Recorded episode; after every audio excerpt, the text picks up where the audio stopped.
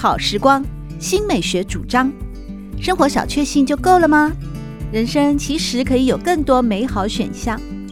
文学奖得主、专栏作家、资深媒体人朱国珍在《真正好时光》节目里与您分享美好生活。让我们打开心灵的扉页，享受真正好时光。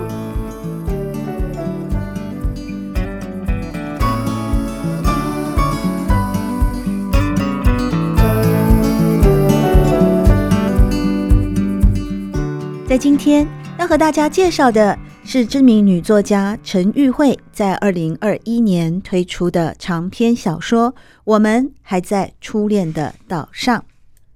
陈玉慧是知名小说家，也曾经是联合报的驻欧特派员。她个人的生命历程也非常的精彩，在。一九八九年的十一月啊，他在报上刊载了一则征婚启事之后呢，依据与来应征的四十二位男性的征婚经过，写成了著名的小说《征婚启事》，引起相当大的呃非常大的一个讨论啊。那么这本书呢，被改编为舞台剧、同名电影，甚至同名的电视剧。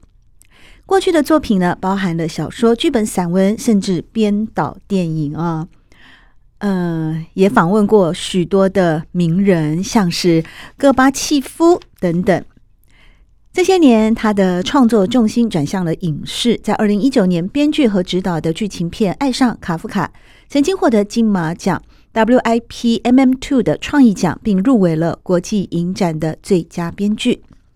在这次呢，这位曾经。呃，获得《红楼梦》奖、决审团奖以及台湾文学经典奖得主的陈玉慧，推出了二零二一年的最新力作，是一个长篇小说，书名是我们还在初恋的岛上，仿佛像行星围绕着恒星，我们围绕着海岛，正如同爱情的滋味。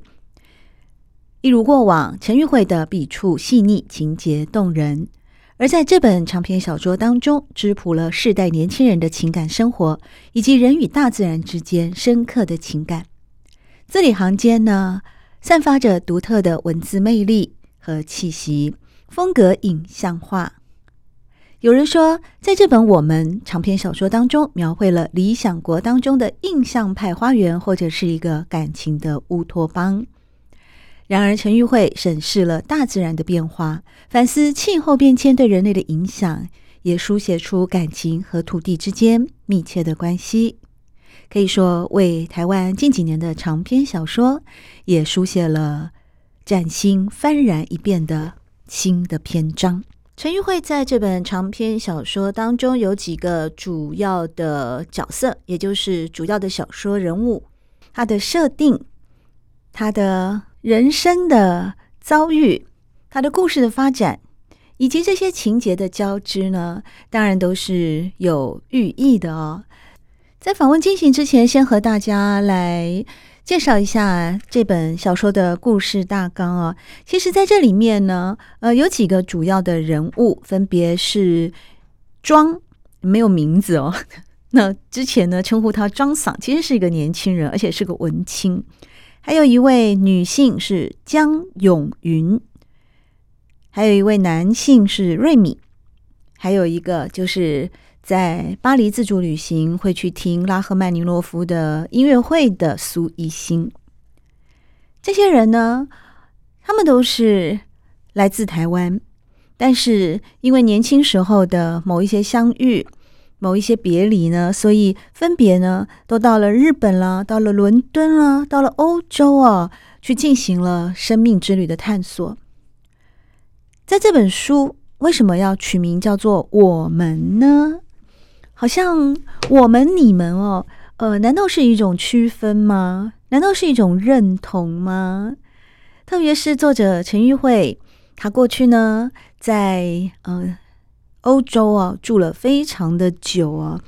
尤其是在欧洲那时候，嗯，驻外媒体的时候呢，曾经为法兰克福简讯报以及南德日报做特约撰述。陈玉慧去过战争现场，访问过全球二十多位的政治领袖，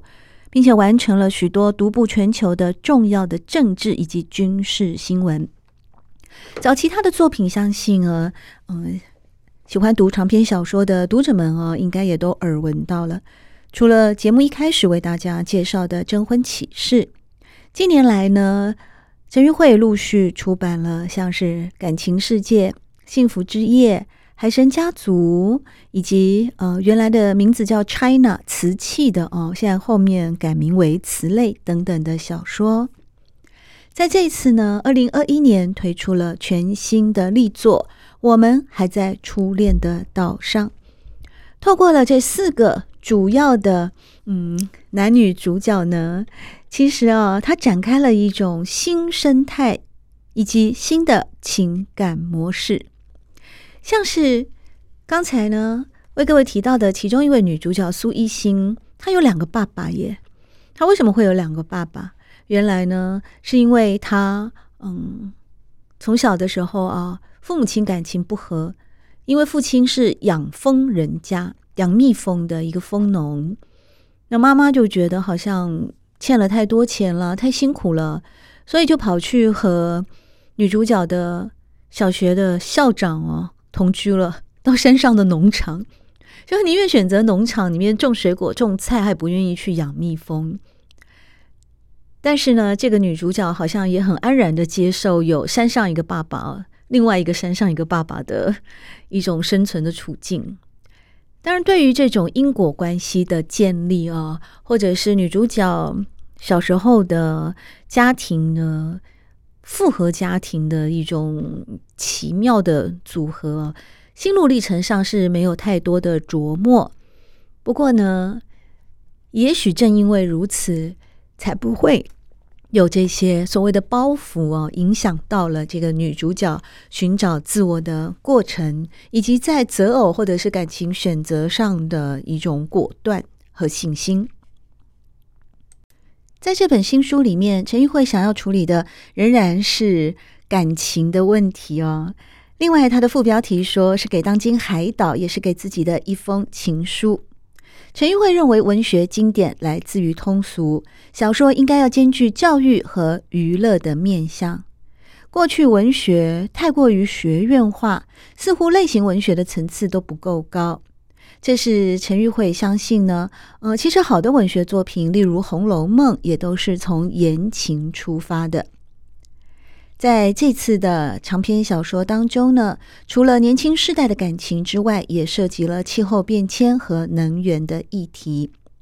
陈玉慧说，早在十多年前受邀替德国文化中心写气候变迁的专栏时，就对环境变迁的问题持续关注了。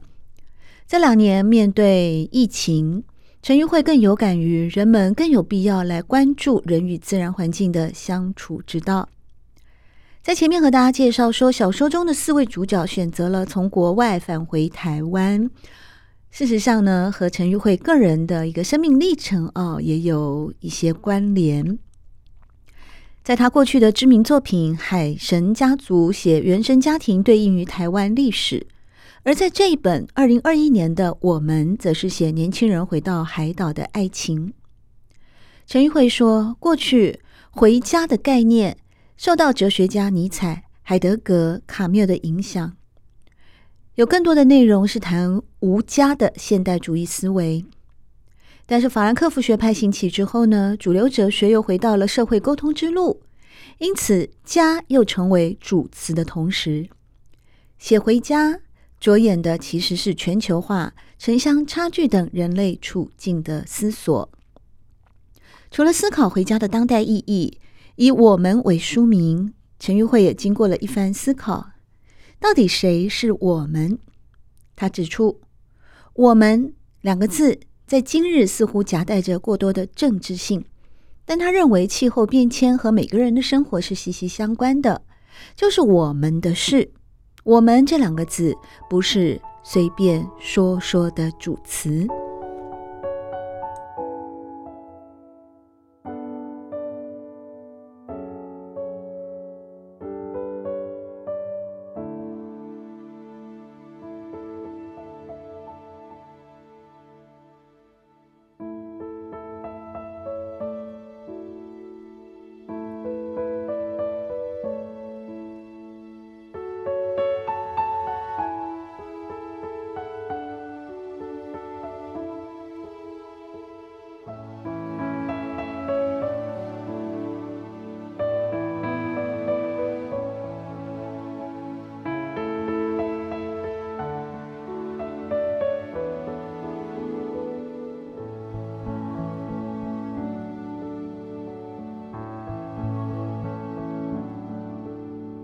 听众朋友们好，欢迎您再度回到《真正好时光》的节目里，我是朱国珍。《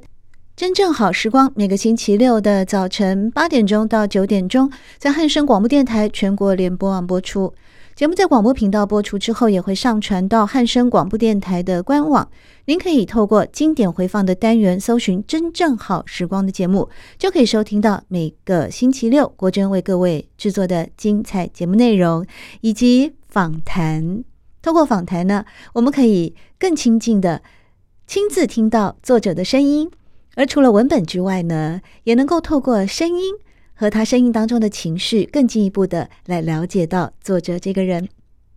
真正好时光的节目在广播频道播出之后呢，也会制作成 Podcast，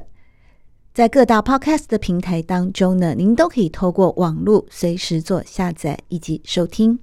在今天的节目当中，我们访问到的是知名作家陈玉慧。陈玉慧过去呢，曾经呢派驻过欧洲啊，所以他经常呢出入战争的现场，例如南斯拉夫、科索沃、伊拉克和叙利亚以及约旦。虽然他说他不是专职的战地记者，但是呢，在过去他确实呢。经历过呢许多呃，我们一般的创作者或者是作家哦，可能没有的生活体验。例如在南斯拉夫呢，他就曾经深入到一个战争的现场，进入了断垣残瓦，到处是火烧的痕迹。这时候，连南斯拉夫的计程车司机都问陈玉慧说：“哎呦，哎，你要不要回头啊？”但陈玉慧跟他说：“不要。”所以呢，他仍然呢是勇敢的抵达了下榻的旅馆大厅。他发现到那个地方哦，因为是一个战区，地上都是积水，而且厕所的秽物流溢而出。过去在俄国啊，嗯、圣彼得堡啊，他也曾经驻点过。莫斯科就去了三次，采访过戈巴契夫。陈玉慧曾经说过，他认为戈巴契夫很圆滑的。因为那次的采访只安排了十分钟，结果戈巴契夫一进来呢，陈玉慧就询问他两岸问题，可是戈巴契夫竟然搂着他说：“来来来，我们来喝茶。”座谈的时候始终是顾左右而言他。也许这些生命的养分呢，也促成了。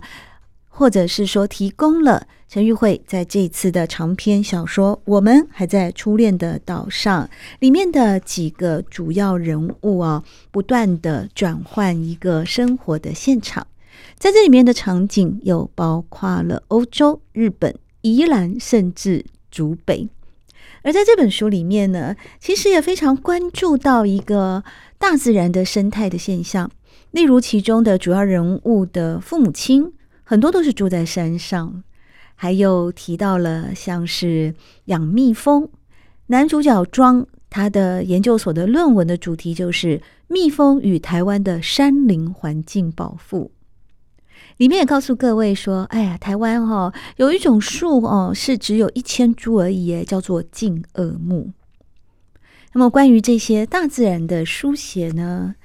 陈玉慧她是如何来做调查研究，以及为什么会关注到生态保育以及环境保护的议题？你也有提到说，在养蜂、养蜜蜂这个事业的时候，有一段话，你就说，因为那个男主角庄啊，他跟随着苏师傅啊一块呢，嗯，到处找山林去去适合养蜂的地点去养蜜蜂。而庄本来是因为做研究的关系，但是他逐渐爱上了这种游牧性质的生活，好像游牧民族逐草而居，嗯，这种。游动、移动，或者是说场域的转换，好像也常出现。就是在这个这本小说里面的意象也蛮强烈的。呃，对，因为可能跟我个人也有关系嘛。有种感觉，我自己是个游游牧民族，好像个吉普赛一样啊，常常搬家，然后常常从这个国家住到那个国家去，可能就是跟个人的人生啊，或是生活有关。呃，但我很呃，我在这个在这一个书里面写到蜜蜂逐草而居，是因为呃，我观察蜜蜂是人类最古老的物种，就是大自然最古老的物种，所以当时我就在想说，因为有一有有几年蜜蜂迷路了，那蜜蜂迷路了，就是象征我们的气候变迁下，呃，就是整个环境不一样以后，然后大家又使用农药很多的垃圾，所以蜜蜜蜂都迷路了，更何况人，所以我我是用蜜蜂来隐喻人类啦，嗯，所以就。就让这个妆去逐草而居，也当然是因为，嗯，我觉得其实人人类就是，其实人类应该是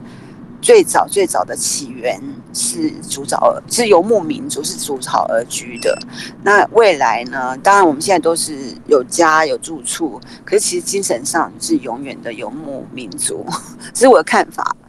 精神上永远的游牧民族哦，都会想去向往一个远方的意思吗？呃，对呀、啊，就是总总是，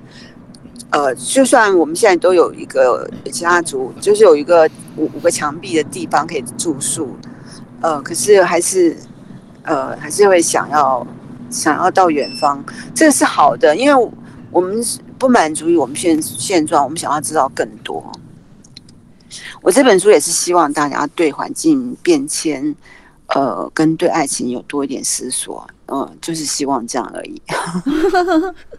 可是我觉得，在这本小说里面，其实玉慧老师、玉慧姐放轻松了耶，比起在你过去的《海神家族》或是《China》里面的那种，嗯，更强烈的一种叙事上的。背景想要支撑的一种企图心的庞大，在这里面其实已经把像环境保育啊，呃，已经淡到淡到淡到很幕后了。在整个看下来很流畅的 部分，我认为它更多的是关于年轻的心灵的自我追寻。这本小说里面的四个主要人物啊，都很年轻啊，都是发生在大概应该就三十上下哦。那我我认为啦，他们的年纪，包括像念研究所的庄啊，还有去坐牢出狱的，嗯，这个瑞米啊，还有那瑞米中间又跑到欧洲去学厨艺啊，等到苏一心更不要讲了嘛，又是一个年轻的活泼的女孩子，在这里面其实看下来非常的愉悦哦，因为年轻的。年轻人谈恋爱，我觉得他们带来的负离子非常饱满，所以那种愉悦感很强烈。而同时呢，在这本《我们还在初恋的岛上》，陈玉慧二零二一年的最新长篇小说当中啊，除了爱情之外，除了在字里行间渗透到的关于环境保护的一种关切之外，另外也有像养蜂事业、像冲浪、像种水果，哎，这些都都是跟大自然的意象很有关系的。嗯，冲浪这件事情更是一个蛮刺激的户外运动哦。呃，它本身是极限，本身是运动，还不到极限运动，本身是运动，但它这个运动的方式是一定要看天气的，一定要呃让大自然来决定可不可以去从事的。我就很好奇了啊！第一个就是哦，玉慧姐你，你你本身有冲浪过吗？怎么会描写的这么到位？哦啊，有啊，但是被冲浪板打得头破血流啊！是哦，你是为了写小说才冲浪的，还是本来就有有兴趣去学冲浪？呃，有学啦，但没有学好，就是对我来讲是困难的。但是我喜欢这运动，我太喜欢这运动，所以我常常会去观赏。我真的有到那个夏威夷去看人家观观赏人家冲浪，然后也动不动就在 YouTube 看那些杰出的冲浪人，然后也就学了很多。但我自己不会冲浪啦，我我有曾经有一次短暂的站上冲浪吧，我就 很开心。那我离那个目标太遥远了。你刚才提到说这本书稍微轻松一点，那是因为呃，因为我在写这本书的时候刚好遇到疫情。然后我就觉得，因为真的对很多东西都 unknown，然后我知道气候变迁这是不会变的，所以我就来碰来来碰及这个题材。可是我写的时候，我告诉我自己，就是我一定想要有一个 happy ending，因为我呃在家里写，然后很多东西嗯不知道未来会怎么样，然后我就知道说我的小说人物呢，最后会是一个。Happy 的结局，所以可能因为这样，所以读起来会比较轻松一点。因为我以前写历史小说，其实都是比较庞大的，对，而且我还曾经不小心的让我的女主角在在那个故事结束的时候死亡，然后读者写信来说，我好喜欢这小说，女主角为什么死了？可能他觉得很沉重。那我我这次有的确就是比较呃，让这本书轻松一点。就至少我觉得，我想要在 information 跟呃，就是 information 跟 entertaining 两部分呢，达到一种目的，让大家去思索初恋到了什么，然后然后呢，环境变迁对我们的环境又有什么影响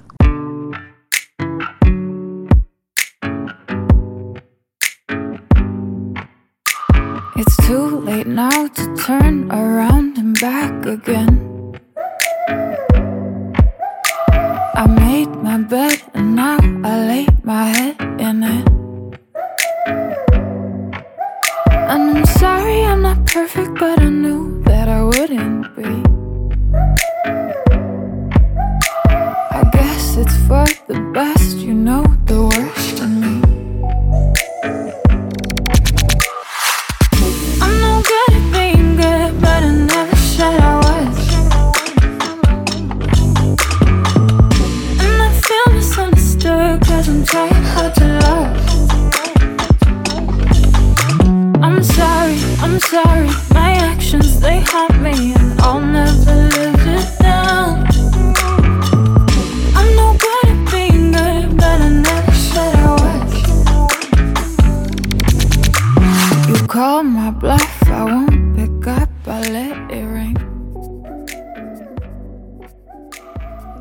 集真正好时光的 Podcast 里面，邀请到的是小说家陈玉慧，和大家谈的是她的最新作品《我们还在初恋的岛上》。真正好时光每个星期六的早晨八点钟到九点钟，在汉声广播电台全国联播网播出。节目在广播频道播出之后，也会上传到汉声广播电台的官网。您可以透过经典回放的单元当中，收听到国珍每一周为各位听众朋友们所制作的精彩节目内容。同时，真正好时光的节目也会在各大 Podcast 的平台里面做同步的播出。喜欢朱国珍制作主持的《真正好时光》，欢迎您订阅、分享或留言，随时保持互动，一起共享美好生活。